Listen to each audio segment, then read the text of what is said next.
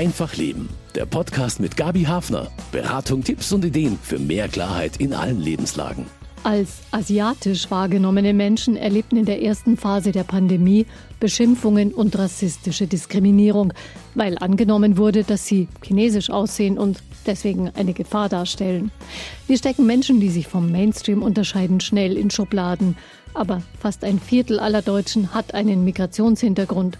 Können wir unsere Kinder so erziehen, dass sie offen sind für diese Vielfalt?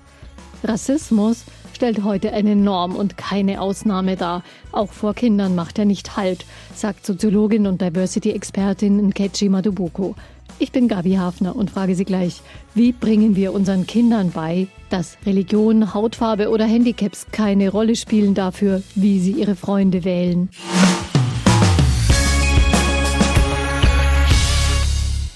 Wertschätzung statt Ausgrenzung, Erziehung gegen Rassismus ist unser Thema mit Nkechi Madubuko. Sie ist promovierte Soziologin, Buchautorin zum Thema Rassismuserfahrungen, Diversität und Empowerment für Kinder und Jugendliche. Und sie hat viele Trainings zum Thema gegeben. Herzlich willkommen. Danke für die Einladung. Schön, dass Sie bei uns sind, Frau Madubuko. Ist Rassismus denn wirklich ein Thema, mit dem sich Eltern in Deutschland für ihre Erziehung beschäftigen müssen? Rassismus ist innerhalb der Gesellschaft etwas ist, was viele als gar nicht reell äh, bemerken, äh, während es ähm, andere Menschen äh, und auch vielleicht auch betroffene Kinder zu ihrem Alltag gehört, immer wieder mit Verletzungen in Kontakt zu kommen. Ich glaube, dass Rassismus äh, etwas ist, was ganz wichtig ist, angesprochen zu werden, denn das ist der einzige Weg, äh, die Gesellschaft zu verändern, nämlich Rassismus aus diesem ja unbesprechbaren herauszunehmen, anzuschauen und zu verändern. Viele Menschen haben da spontan so eine gewisse Abwehr und denken, Hautfarbe spielt doch bei uns keine große Rolle und man schafft das Problem erst dadurch, dass man dann ständig anfängt, über sowas wie Rassismus zu reden. Was sagen Sie da drauf? Dazu kann ich nur sagen, ähm, solche Aussagen kommen oft von Menschen, äh, die eben nicht bewusst mit offenen Augen ähm, durch äh, ihren Alltag gehen, beziehungsweise vielleicht das Glück haben, äh, in einer privilegierten Situation zu sein, Rassismus nur dann zu besprechen, äh, wenn sie dazu Lust haben. Wir haben äh, Deutschland aber eine Gesellschaft, die sehr divers ist. Wir haben Vielfalt an Herkunftsländern und äh, dementsprechend auch ganz viele Kinder, die eben nicht mit einer deutschen Herkunft aufwachsen, aber mit einer deutschen Identität und zum Beispiel ähm, sehr stark betroffen sind, ähm, wenn es darum geht, Diskriminierungssituationen aushalten zu müssen, Rassismus zu erleben im Alltag. Jugendliche, die erleben das im Bus, wenn sie, wenn sie in Schwarz sind, zum Beispiel, man nicht sich neben sie setzen möchte, dass man vom Lehrer gesagt bekommt, ähm, naja, sei froh, dass du noch eine Vier hast. In deiner Kultur ist das ja eben so, dass man da nicht so intelligent ist. Äh, oder im Kindergarten Kindergarten, wenn dann Wer hat Angst vor dem schwarzen Mann gesungen wird und man ähm, am liebsten im Boden versinken möchte viele, viele äh, hunderte Situationen könnte ich jetzt aufzählen, ähm, aber sie nicht zu beachten, ist letztendlich auch, äh, sich nicht klar darüber zu sein, dass man sich ähm, über die eigenen Grundrechte, die man selber genießt, eben nicht kümmert, dass die auch andere genießen können. Also der Rassismus im Alltag ist da, man muss ihn wahrnehmen. Aber ist er ein Thema für Kinder und für die Erziehung?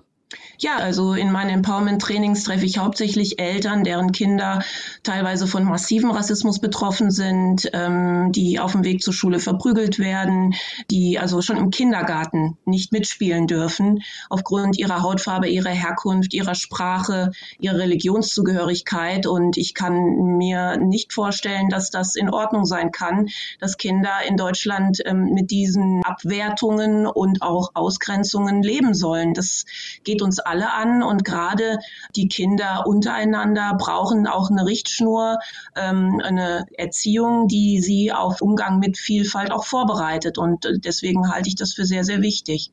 Welche Werte setzt denn eine solche Erziehung?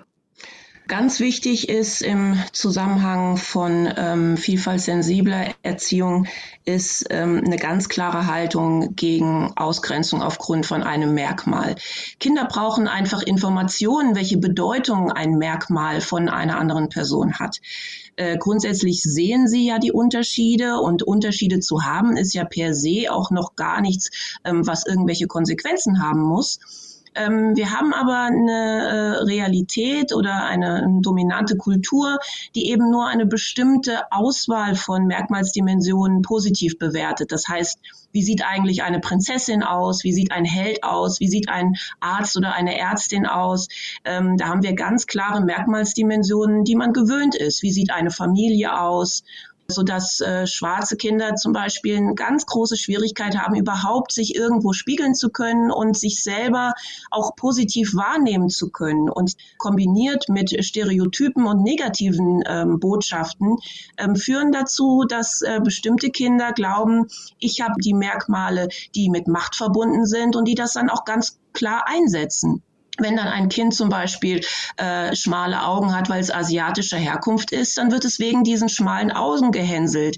Und die Kinder, die dies tun, glauben, dass sie das auch tun können. Und da braucht es einfach eine ganz klare Erziehung, die den Kindern vermittelt.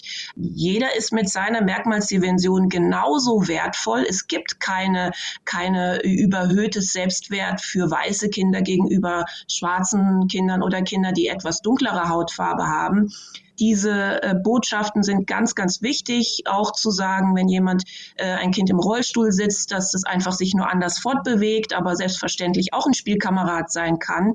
Wir brauchen da einfach ähm, eine ganz klare empathische, menschenrechtsorientierte Einstellung und auch Haltung, die wir dann als Botschaft in ganz vielen Kommentaren und Gesprächen den Kindern vermitteln.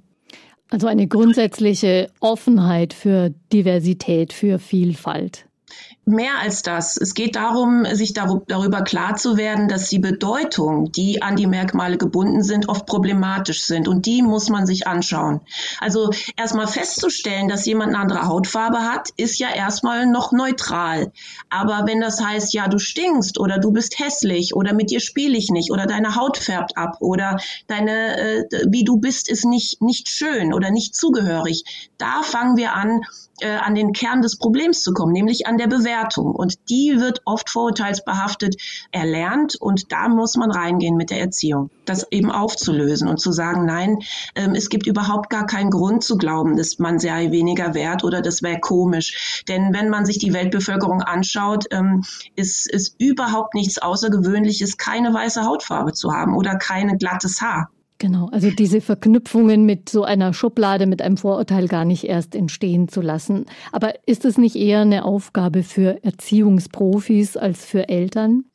Wir haben auch das Problem, dass diversitätssensible Erziehung, ähm, glaube ich, erst äh, im Nordrhein-Westfalen weiß es genau, dass es erst seit äh, zehn Jahren Teil der Ausbildung überhaupt darauf zu schauen. Tatsächlich ähm, ist auch im Feld der äh, Pädagogik, wie eigentlich Pädagogik mit Vielfalt umgeht, dann ist es oft defizitär. Ähm, wir haben eine ganz lange Geschichte davon, ähm, Kinder, die Vielfalt mitbringen, entweder ähm, anzuschauen mit äh, Hilfsbedürftigkeit oder mit dem, was sie eben nicht können und eben ihnen erstmal auch ähm, Kompetenzen abzusprechen. Äh, dann gibt es eine ganze Reihe von Ansätzen in der Erziehung, wo es dann heißt, ja, das Kind ist vielleicht ein Mehrwert für mein Kind, aber äh, dass man wirklich auf Augenhöhe schaut und diskriminierungskritisch ähm, äh, erzieht, das ist eigentlich etwas relativ Neues. Von daher verlassen Sie sich nicht darauf, dass Lehrpersonal oder ähm, ErzieherInnen oder Pädagogen im weitesten Sinne geschult sind, Diversität abzuholen. Denn wir haben natürlich auch hier einen ganz großen Nachholbedarf. Bei den Erziehungsprofis, aber es betrifft wirklich alle, die Kinder erziehen, auch Eltern. Ist es denn nicht selbstverständlich bei uns, dass Kinder in der Kita, in der Schule gleich gewertet werden, unabhängig von ihrer Herkunft? Entschuldigen Sie, dass ich jetzt gerade ein bisschen schmunzeln muss. Ich bin seit 15 Jahren in dem Feld aktiv und nein, ich muss es leider sagen, wir haben hier noch eine große Baustellen, ähm, Rassismus überhaupt im Kontext von Schule thematisieren zu können. Wir haben nach wie vor noch ein großes Problem mit Mobbing in, an Schulen.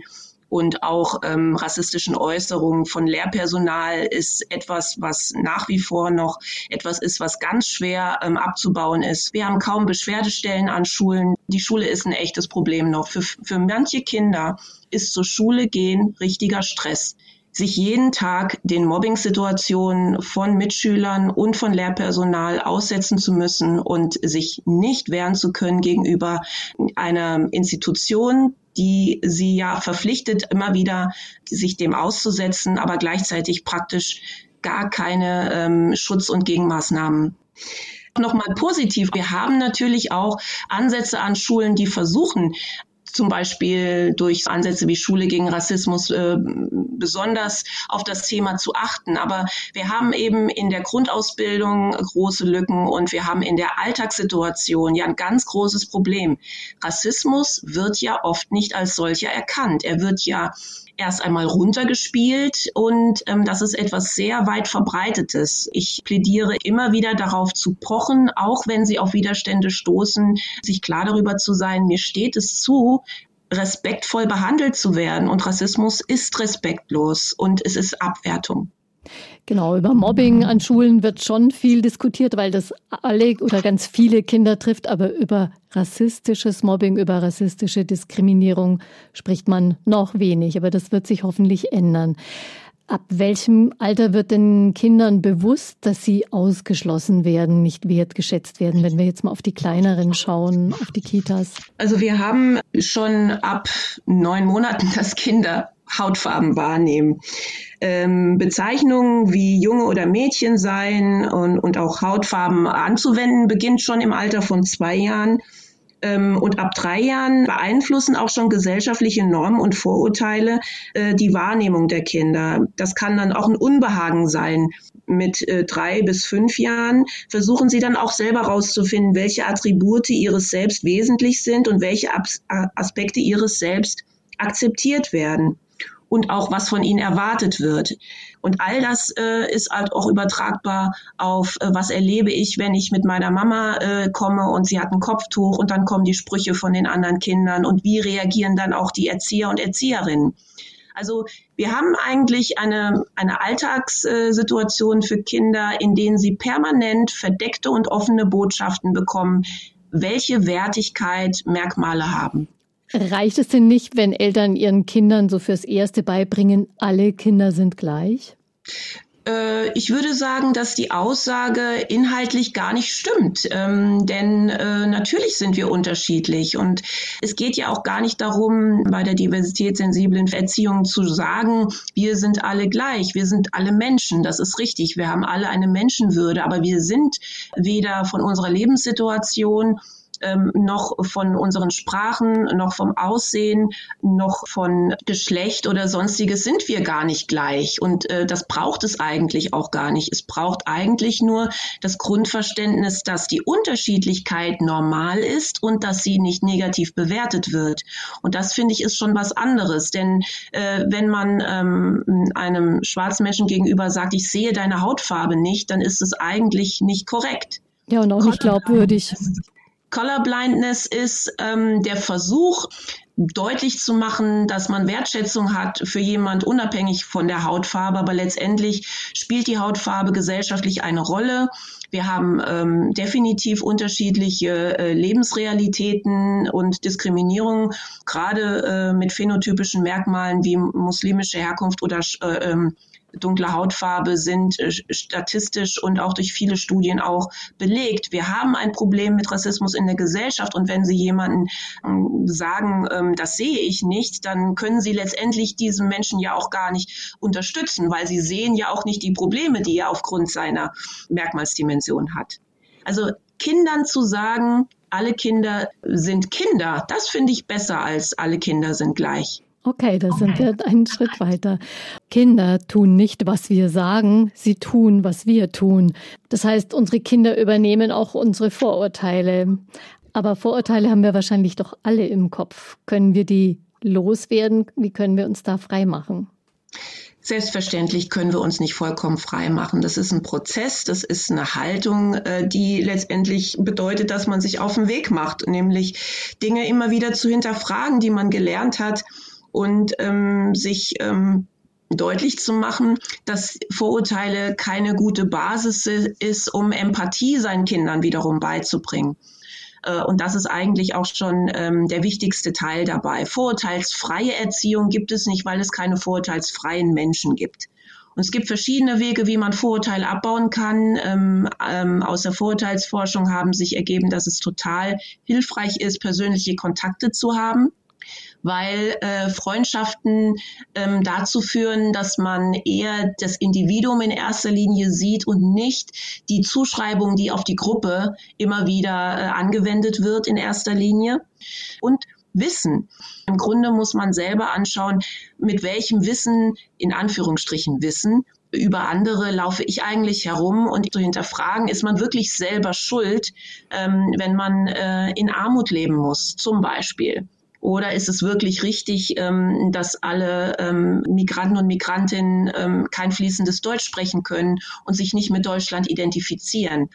Entscheidend für den Einfluss auf die Kinder ist wahrscheinlich auch, dass die Vorurteile eben nicht unser Handeln bestimmen. Ähm, natürlich, ja. Aber ich habe auch mir äh, gedacht, was, was braucht man eigentlich? Man braucht ein Credo. Also was ist eigentlich so die Grundidee, das Credo, die rot, der rote Faden, mit dem ich meine Erziehung machen möchte, wenn ich nicht möchte, dass mein Kind später ausgrenzt, Vorurteile verinnerlicht und ähm, sich selber überhöht. Und da habe ich ähm, äh, die Ubuntu-Philosophie entdeckt. Ähm, das ist eine südafrikanische Philosophie, die aber auch in vielen afrikanischen arabischen Ländern gilt. Und das ist eine Grundhaltung, wie man Menschen begegnet, nämlich auf menschlicher und respektvoller Ebene.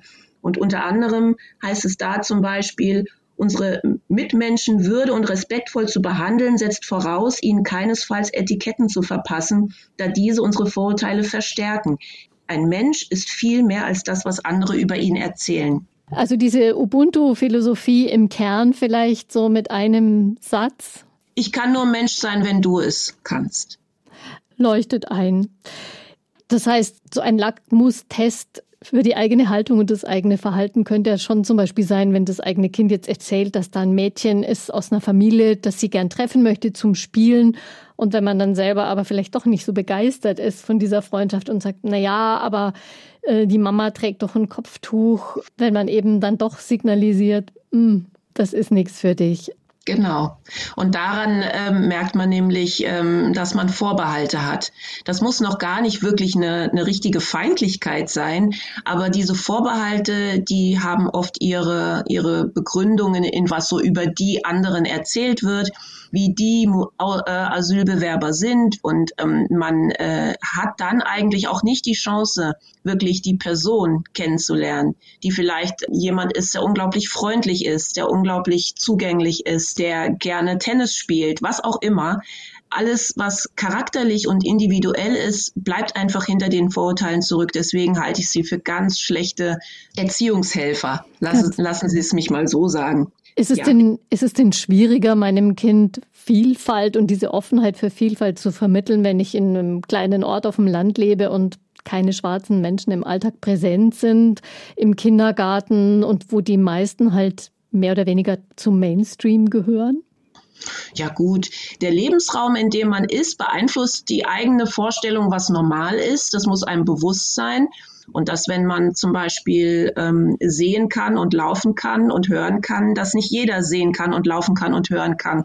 Und wenn man möchte, dass äh, das eigene Kind äh, sich bewusst darüber ist, dass das nur ein Ausschnitt ist, dann kann man das sehr gut mit Kinderbüchern tun.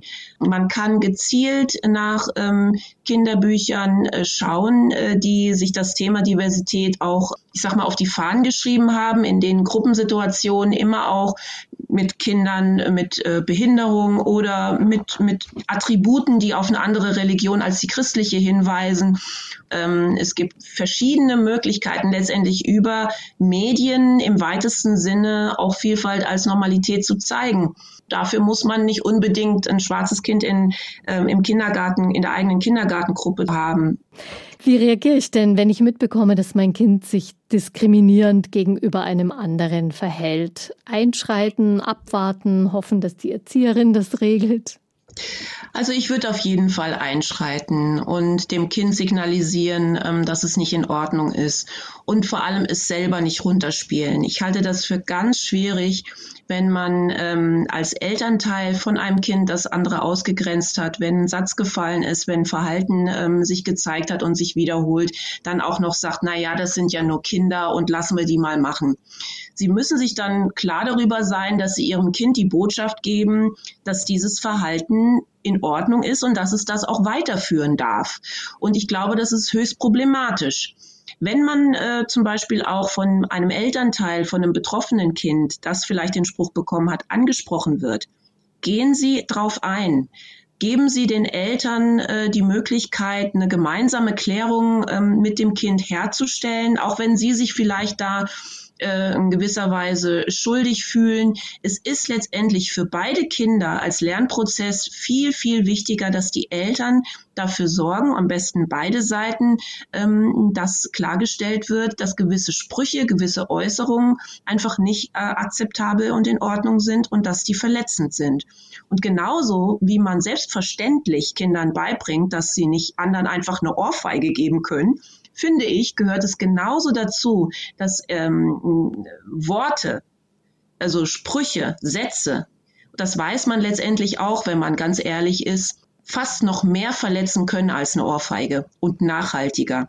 Mhm. Deswegen ähm, kann ich nur sehr dafür plädieren, schauen Sie hin, reden Sie mit Ihrem Kind in einem ruhigen Moment. Sie müssen dem Kind nicht in dem Moment äh, es verteufeln, aber klären Sie einfach, warum hat es das gesagt und klären Sie auch, warum äh, gewisse Worte einfach nicht in Ordnung sind und dass es das nicht mehr machen soll. Und vielleicht sogar sich entschuldigen. Wie erkläre ich denn, wie erkläre ich denn meinem Kind, dass Ausgrenzung nicht in Ordnung ist? Es ist relativ einfach. Man muss gar nicht tiefsinnige fachliche Begriffe äußern. Wenn es um, um Handgreiflichkeiten ist, da gibt es so eine Unsicherheit gar nicht. Wie mache ich das denn jetzt, dass ich meinem Kind zeige, also treten und schlagen und ist nicht in Ordnung. Aber wenn man verbal ausgrenzt oder verletzt, ähm, kommt plötzlich diese Unsicherheit. Ich kann die nicht nachvollziehen, muss ich ganz ehrlich sagen. Wenn man sich zum Ziel setzt, dass das eigene Kind nicht ausgrenzt, nicht rassistische Sprüche lernt als Normalität, dann ist der nächste Schritt, finde ich, ein ganz einfacher, nämlich zu sagen, stopp, das geht nicht. Also auf alle Fälle einschreiten und nicht laufen lassen in solchen Situationen. Genau, und dann muss man einfach im Einzelfall gucken, warum ist das gesagt worden, welches Vorurteil hat das Kind angewendet, warum glaubt es, dass es das machen kann, wo ist das Missverständnis. Denn manchmal ist es auch so, dass Kinder ähm, rassistische Wörter benutzen, weil sie auch hilflos sind und, und einfach nur vielleicht andere Wege suchen, Stopp zu sagen, weil sie gerade nicht mit dem Kind spielen wollen und dann einfach auch ich sag mal, harte Worte benutzen und die sind dann unter Umständen auch ganz schnell rassistisch. Was halten Sie davon, wenn ich als Mutter im Gespräch über das schwarze Mädchen aus der Kindergartengruppe versuche, dieses Kind dann positiv darzustellen? Die ist ja so sportlich oder die hat ja so tolle Haare. Ja, ist natürlich genau äh, das Schwierige, dann nicht auf Stereotype zurückzugreifen, weil dann arbeitet man ja im Grunde auch wieder mit einer Abwandlung von Vorurteilen, nämlich mit Stereotypen ich würde äh, gar nicht mich äh, damit beschäftigen, zu sagen, okay, das, das Kind kann gut äh, schnell laufen, denn dann sind wir ja wieder bei diesem Thema, man muss was Besonderes haben, damit man akzeptiert wird. Aber das ist genauso wenig wirklich im Grunde auf derselben Augenhöhe zu sein. Es gibt keine Überhöhung. Die Berechtigung von Unterschiedlichkeit ist, ist die Kernbotschaft letztendlich. Man muss nicht schnell laufen können, damit man ähm, okay ist für die anderen sondern man ist einfach okay. Den Namen des Mädchen würde ich nehmen und sagen, keine Ahnung, was spielt ihr denn immer? Was sind denn ihre Interessen und was sind deine Interessen und wo gibt es da Gemeinsamkeiten? Mhm. Das ist eher die Ebene, ähm, auf die wir hinwollen. Genau, von den Labels wollen wir ja weg. Genau, weg von den Labels, weg von Stereotypen, Vorurteilen, sondern einfach sagen, das ist Asma und Asma mag genauso gerne malen wie ich und wir malen gerne zusammen. Wie beeinflussen denn, Sie haben schon ein bisschen darüber erzählt, wie beeinflussen denn Rassismuserfahrungen das Selbstwertgefühl und das Lebensgefühl von Kindern, die es trifft? Ja, da sind wir an dem Thema Empowerment, ähm, was für mich auch eine Herzensangelegenheit ist. Denn ähm, so bin ich eigentlich ähm, in dieses Feld reingekommen, mich anzuschauen, wie kann man Kindern mit Rassismuserfahrungen Gegenerfahrungen bieten, ihr, ihnen Strategien mitgeben mit dem, was sie erleben. Und das sind tiefe emotionale Verletzungen. Wie kann man dem was entgegenstellen? Das ganz Wichtige ist, dass man es ernst nimmt. Und das ist wirklich ein nicht zu unterschätzendes Problem für ein Kind, das mit einer äh, Erfahrung, ähm, gemobbt zu werden, nach Hause kommt und dann zu Hause die Rückmeldung bekommt, ja, das ist doch gar nicht so schlimm und die haben das doch gar nicht so gemeint und ähm, eben keinerlei Reaktion oder auch eine Anerkennung davon, dass da eine Verletzung gewesen ist. Denn nur dann weiß das Kind, dass es nämlich nicht das aushalten muss und dass es nicht verinnerlicht, mit mir kann man das machen, ich bin weniger wert, ich bin nicht schön und die anderen ähm, sind irgendwie was Besseres als ich. Und wie kann man die Kinder da stärken? Man kann das ähm, zum einen durch einen inneren Schutzraum stärken, indem man eben mit dem Kind über seine Merkmale spricht, zum Beispiel über die Geschichte der eigenen Familie und dass man eben auch ähm, sich nicht in irgendeiner Form schämen muss oder sich äh, falsch äh, in Deutschland fühlen muss, sondern dass man auch ein Recht hat, hier zu sein, genauso wie alle anderen. Denn wir haben zum Beispiel ja auch ganz viele Narrative, in denen immer wieder gesagt wird, Migration ist ein Problem, ähm, die Kinder sprechen kein Deutsch, die können dies nicht, die können das nicht, die sind äh, äh, Ausländer sind kriminell. All diese, als diese Zuschreibungen machen auch etwas mit Menschen, die es ist eine wiederkehrende äh, Verletzung und ähm, man muss lernen, eben auch den Kindern zu zeigen, dass sie dem, dass sie das nicht verinnerlichen sollen, sondern dass sie ein Selbstwertgefühl haben können, so wie sie sind, auch mit der Herkunft, die sie haben, mit der Sprache, die sie sprechen oder auch mit äh, der Religion, die sie haben und ähm, ihnen immer wieder auch zu sagen, wenn was ist, kannst du zu mir kommen und wir schauen, dass wir das klären. Du musst nichts aushalten.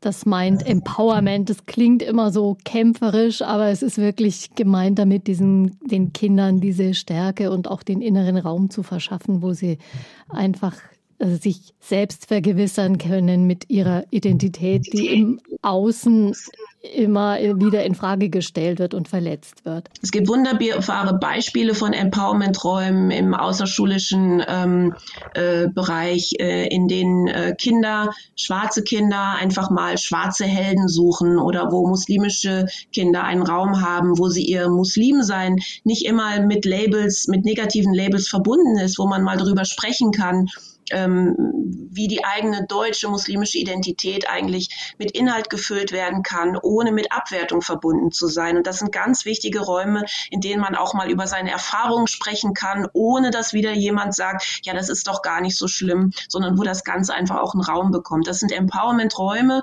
Dann gibt es den Schutzraum zu Hause, den man ide idealerweise einfach auch hat, ähm, wo ganz bewusst man auch zu Hause versucht, den Kindern Möglichkeiten zu geben, sich zu spiegeln, ähm, wo man drüber sprechen kann. Also das wirklich eine der schwierigsten Sachen im Umgang mit Rassismus ist, allein zu sein damit, mit niemand darüber sprechen zu können, der das Ganze versteht und ernst nimmt. Wichtiges Thema.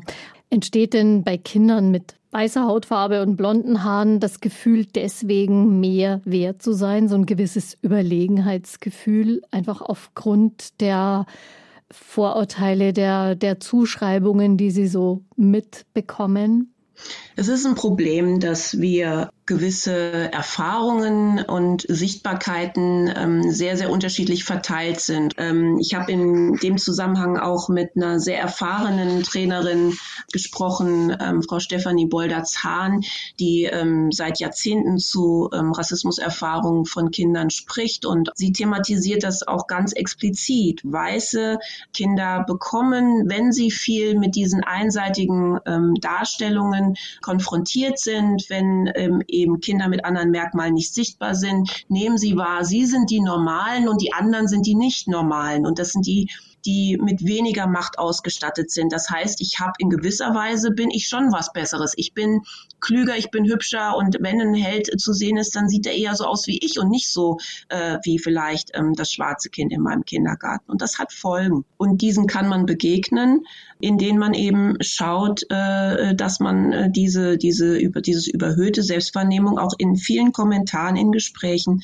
ähm, etwas gegenüberstellt und ihnen auch ja Repräsentationen zeigt, äh, in denen zum Beispiel auch ein schwarzer äh, Arzt vielleicht äh, dann das Kind behandelt oder äh, ein Rechtsanwalt, also andere Positionen als äh, Hilfsbedürftigkeit ähm, sichtbar sind im Kontext von Merkmalsdimensionen und dann verändert das auch das Selbstverständnis.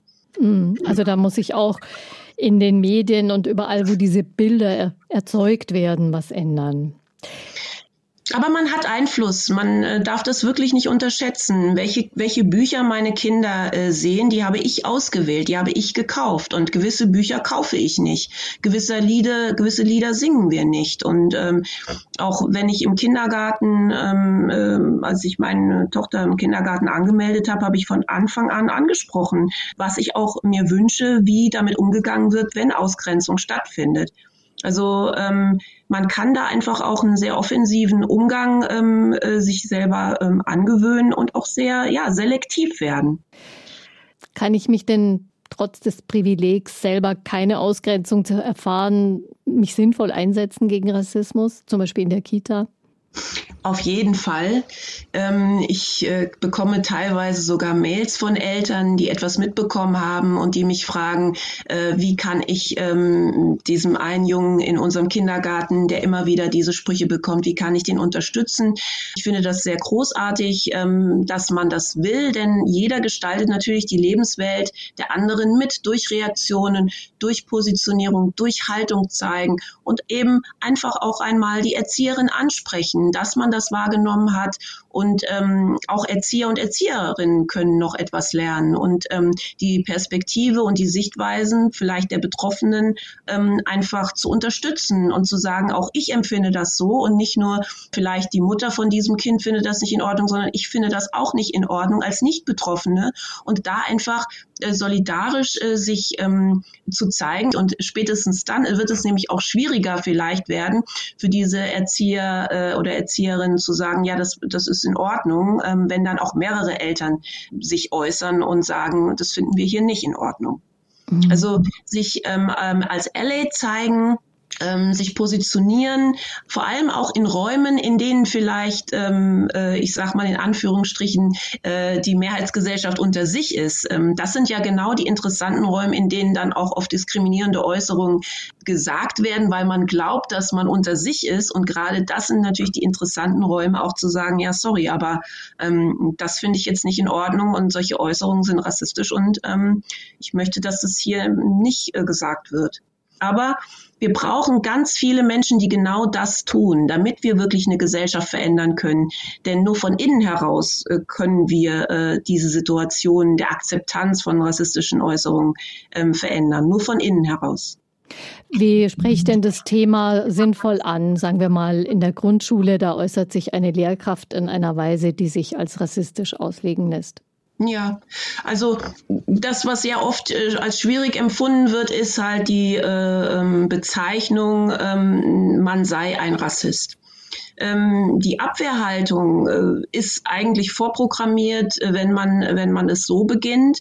Aber äh, es ist praktisch etwas, was man vielleicht nicht so äh, formuliert, sondern man sagt vielleicht eher, das war eine rassistische Äußerung, die Denkweise hinter dieser Äußerung war rassistisch. Das äh, umschifft das ein kleines bisschen, äh, sagt es aber letztendlich doch, was gemeint ist. Dadurch ähm, vermeidet man, äh, dass äh, man äh, in so eine Diskussion kommt, dass man ja kein Rassist sei. Aber wir haben eine Gesellschaft, in der Rassismen Teil der Sozialisation sind. Und ähm, wenn man das bedenkt, dann versteht man, dass man natürlich letztendlich Dinge übernommen hat, die man natürlich aber als erwachsener Mensch auch hinterfragen kann und auch loslassen kann. Und darum geht es ja letztendlich, zu erkennen, äh, wo stecken eigentlich rassistische Denkweisen und wie kann ich die auch loslassen. Und ähm, Ich kann nur äh, sehr dafür plädieren, es anzusprechen, nicht nach Hause zu gehen mit Bauchschmerzen und zu denken, warum habe ich jetzt nichts gesagt? Sein eigenes Unbehagen äußern und sagen, genau. ich finde das nicht in Ordnung, ich, mir es damit nicht gut, wenn sowas ja. im Raum steht in dieser, in dieser Klasse. Genau. Mhm. Wenn ich in einem Klassenraum bin, ähm, dann gibt es ganz klar äh, ähm, Beschwerdehierarchien, die ich verfolgen kann. Ich kann zum Klassenlehrer gehen, ich kann zum Vertretungslehrer gehen, ich kann zum Elternbeirat gehen und ähm, letztendlich kann man dann zum Schluss auch noch mal einen Brief an die Schulleitung schreiben, wenn es im Alltag passiert bei der Kasse, wo man jetzt gerade ein Brötchen gekauft hat und vor einem jemand ist, der einen Spruch bekommt, dann ist es natürlich was ganz anderes.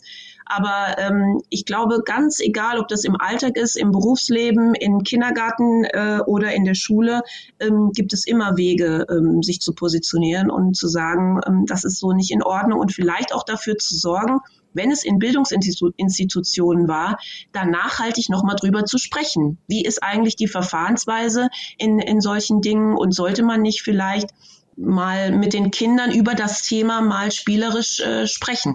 Also auf alle Fälle drüber sprechen. Das gibt uns auch allen die Chance, das einzuüben und zu lernen, uns damit auseinanderzusetzen, mit Rassismus und weiterzukommen in dem Bereich Vielfalt und Offenheit zu praktizieren. Es ist auch ein Thema an Kitas, an Schulen, auch in Pfarrgemeinden, Sportvereinen vielleicht.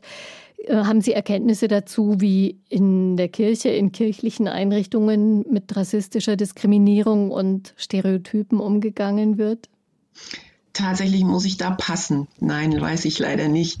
Ähm, War ein ich Versuchsballon. bin gerade im sportlichen Kontext ähm, als Beraterin zu antirassistischen ähm, Workshops äh, beim Deutschen Leichtathletikverband aktiv.